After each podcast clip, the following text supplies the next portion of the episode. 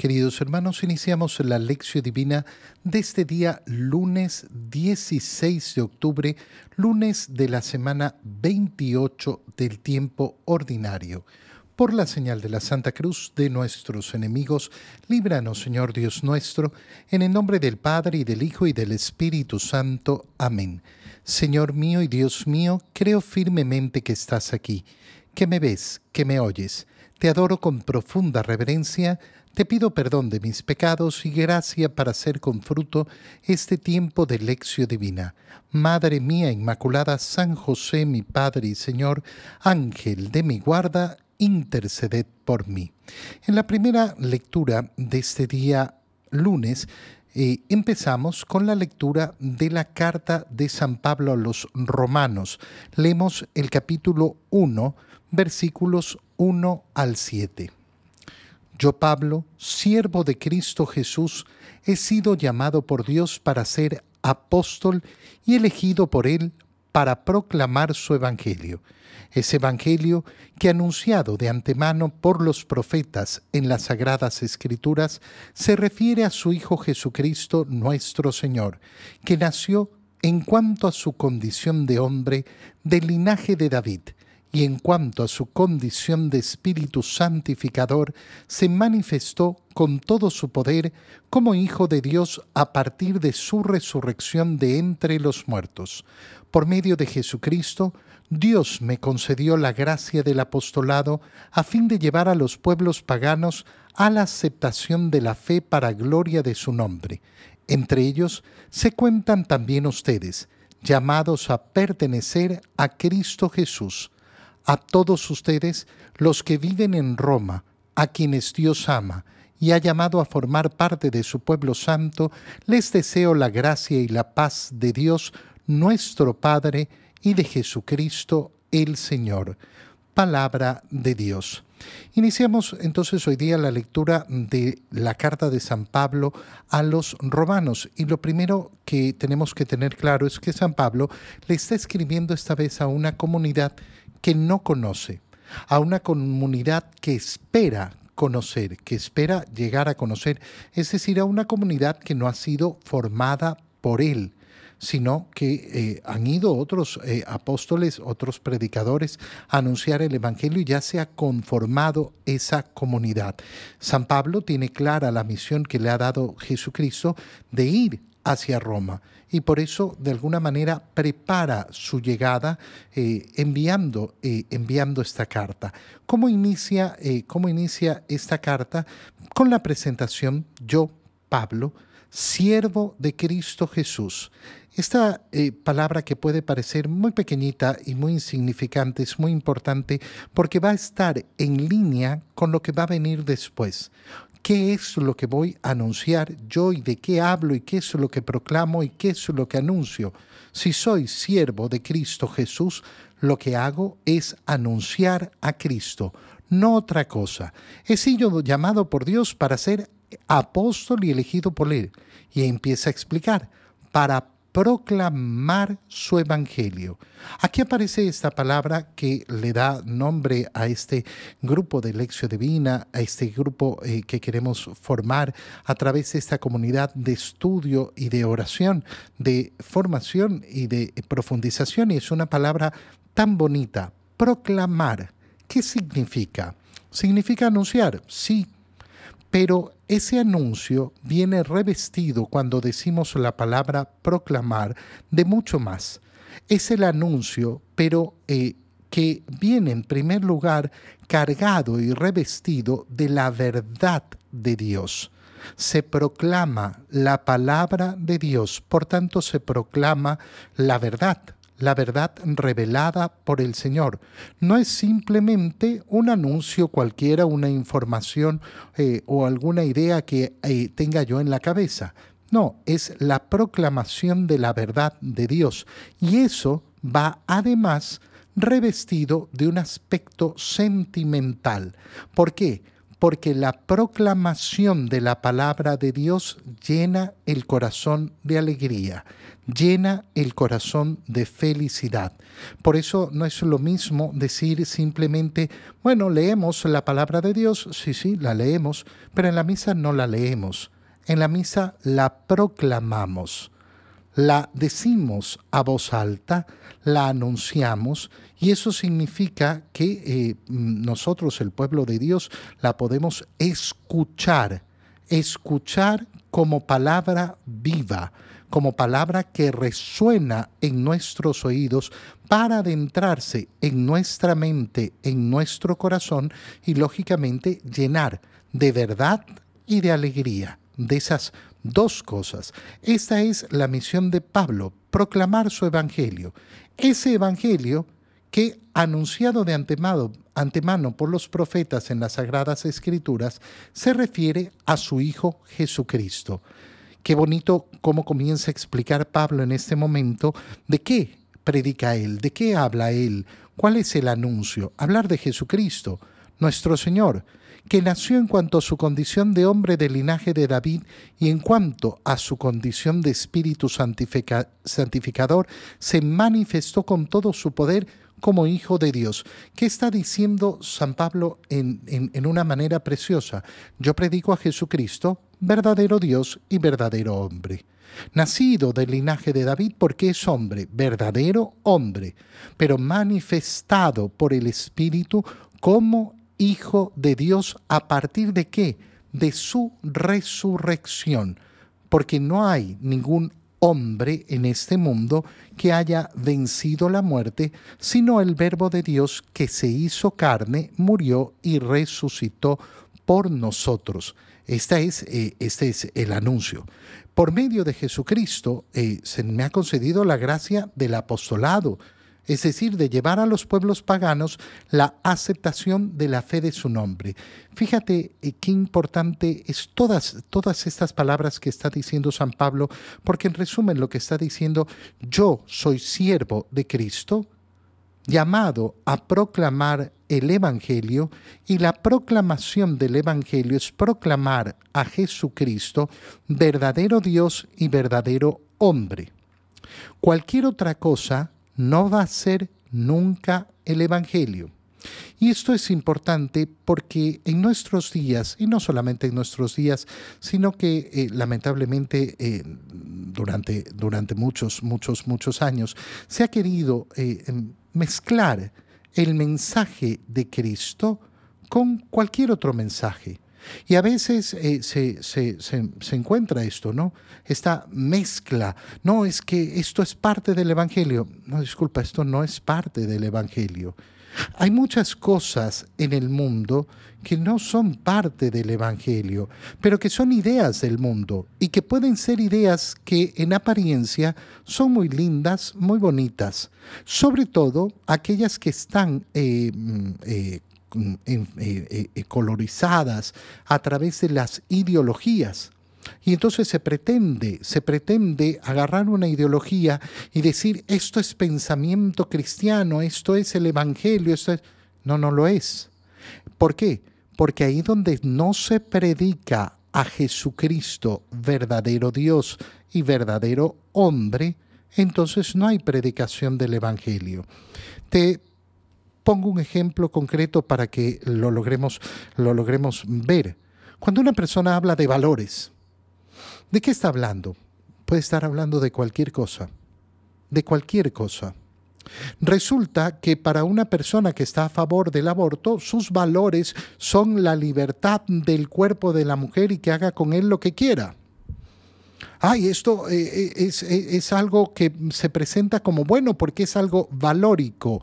No el que yo le ponga el nombre valórico va a significar que está unido a Cristo. Y por tanto no es jamás proclamación del Evangelio. Es, en el ejemplo que estoy utilizando, todo el contrario. Todo el contrario. Y entonces, claro, uno se puede eh, encontrar con, no, pero es que es importante elevar nuestra oración. ¿Elevar nuestra oración a quién? Ay, bueno, a un ser supremo. No, no, no, hermano mío, no. yo, yo tengo una fe que es muy clara y que me permite conocer a Dios Padre a través de su Hijo que se hizo hombre. Y entonces si tú me vas a hablar de una divinidad y de una idea de Dios, pero en la cual yo nunca alcanzo a escuchar la predicación del Evangelio, que es predicar a Jesucristo, entonces no hay Evangelio, ni hay proclamación de absolutamente nada. En el Evangelio, leemos el Evangelio de San Lucas, capítulo 11, versículos 29 al 32. En aquel tiempo la multitud se apiñaba alrededor de Jesús, y éste comenzó a decirles, la gente de este tiempo es una gente perversa, pide una señal, pero no se le dará más señal que la de Jonás, pues así como Jonás fue una señal para los habitantes de Nínive, lo mismo será el Hijo del Hombre para la gente de este tiempo. Cuando sean juzgados los hombres de este tiempo, la reina del sur se levantará el día del juicio para condenarlos, porque ella vino desde los últimos rincones de la tierra para escuchar la sabiduría de Salomón, y aquí hay uno que es más que Salomón. Cuando sea juzgada la gente de este tiempo, los hombres de Nínive se levantarán el día del juicio para condenarla, porque ellos se convirtieron con la predicación de Jonás, y aquí hay uno que es más que Jonás, palabra de Dios. Nosotros leemos, eh, perdón, hemos leído eh, la semana pasada justamente el, eh, el, libro de Jonás y sabemos a qué se refiere entonces efectivamente esa señal de Jonás atrapado tres días en la ballena. Em, sabemos que Jonás fue tragado por la ballena justamente por no querer cumplir el mandato del Señor de ir a esa ciudad enorme de Nínive a predicar el Evangelio. Eh, Jonás quería saltarse, saltarse a toda costa el tener que cumplir esa, eh, esa misión. Y es sumamente interesante tener esto claro para entender el discurso del, del Señor que empieza con una multitud que se apiñaba, se apiñaba en torno a él alrededor de Jesús, queriendo estar cerca de él. Y uno dice, bueno, les dirá algo bonito. Y no, más bien les llama mucho la atención sobre ese apiñamiento que puede darse de una forma muy fácil, muy fácil, pero no pretende eh, seguir el camino que se, está, eh, que se está dando. Y por eso les dice, la gente de este tiempo es perversa. ¿Qué significa perversión?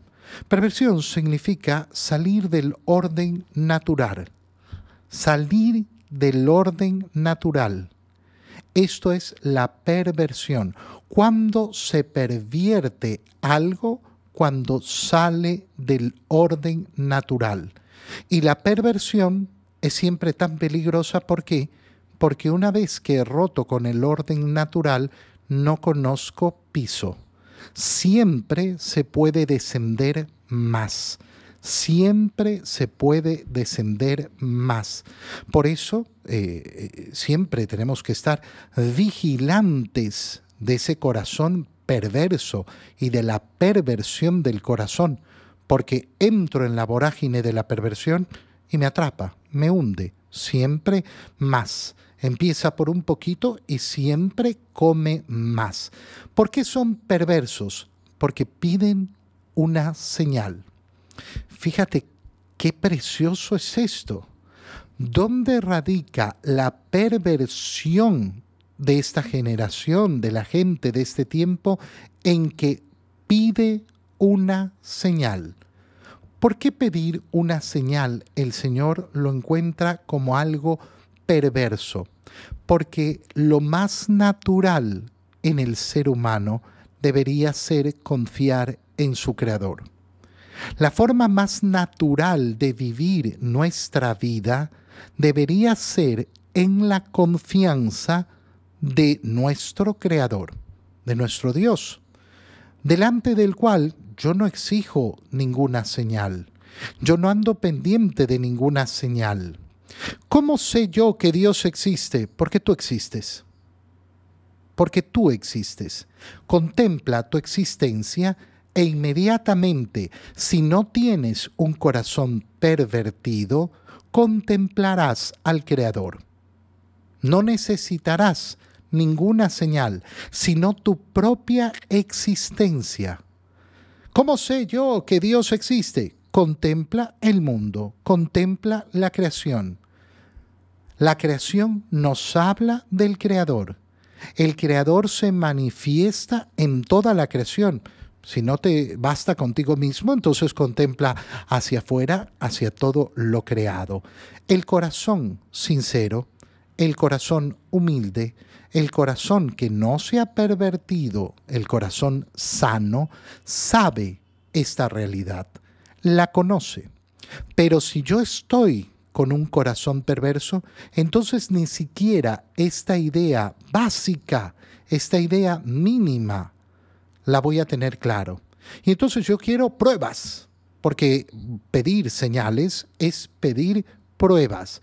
Compruébenme que Dios existe, compruébame que tú eres Dios, compruébame. Esto es lo que le están pidiendo al final del día al Señor. Y por eso la respuesta del Señor es clarísima, pero no se les hará ninguna señal, sino la de Jonás. Pues así como Jonás fue una señal para los habitantes de Nínive, lo mismo será el Hijo del Hombre para la gente de este tiempo. ¿Qué quiere decir esta relación con la eh, eh, señal de Jonás?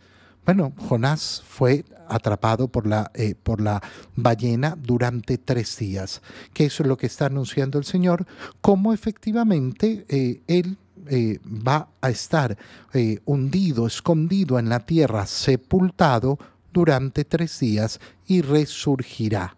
Pero de ahí empieza el siguiente tema. ¿Por qué? Porque dice, cuando sean juzgados los hombres de este tiempo. Esta frase ya nos da una información importantísima. Cuando sean juzgados, ¿qué significa? Que se está manifestando como evidente, verdadero, cierto, certero, el juicio no, no habrá manera de que no haya juicio. Cuando nosotros decimos que va a haber un juicio, eso implica otra cosa. Implica que hay algo bueno y algo malo. Si no existe el bien y el mal, entonces ¿de qué vamos a ser juzgados? De absolutamente nada. No, si todo, todo, todo es permitido, todo está bien, ¿quién eres tú para decir qué es lo bueno y lo malo? Bueno, todas estas, eh, todas estas palabras de mundo, ¿qué es lo que hacen? Expresar justamente el rechazo a las palabras del Señor. Yo no creo en el juicio. No creo que existe un juicio, pero el Señor lo ha dicho con claridad. Fíjate qué importante es esto cuando decíamos que la proclamación del Evangelio es la proclamación de Jesucristo. ¿Por qué? Porque hoy en día te puedes encontrar una persona que dice, no, yo soy católico, pero yo no creo que eh, Dios vaya a juzgar a nadie. No, hermano mío, lo tuyo no es el Evangelio. Lo tuyo no es la proclamación del Evangelio. Cuando sean juzgados, es decir, serán juzgados, la reina del sur se levantará para condenarlos. ¿Por qué? porque ella vino desde los últimos rincones de la tierra para escuchar la sabiduría de Salomón. Aquí hay uno más que Salomón, que está diciendo el Señor, oye, una reina que no pertenecía a este pueblo vino a escuchar la sabiduría de Salomón, y ustedes están aquí apiñados a mi alrededor, pero no están escuchándome reconociendo mi sabiduría. Si reconocen mi sabiduría, van a escuchar mis palabras y las van a poner en práctica. De nuevo, cuando sea juzgada la gente de este tiempo, los hombres de Nínive se levantarán para condenarla. ¿Por qué? Porque ellos se convirtieron por la predicación de Jonás. Y aquí hay uno que es mucho más que Jonás. ¿Quieren una señal? No, no se les va a dar les basta mi palabra. Qué bonito decirle hoy al Señor en nuestra oración, así es Señor, a mí me basta, me sobra tu palabra que quiero proclamar. Te doy gracias, Dios mío, por los buenos propósitos, afectos e inspiraciones que me has comunicado en este tiempo de lección divina. Te pido ayuda para ponerlos por obra. Madre mía Inmaculada San José, mi Padre y Señor, Ángel de mi guarda, interceded por mí. María, Madre de la Iglesia, ruega por nosotros. Queridos hermanos, reciban mi bendición en este día, en el nombre del Padre, y del Hijo, y del Espíritu Santo. Amén. Un feliz día para todos.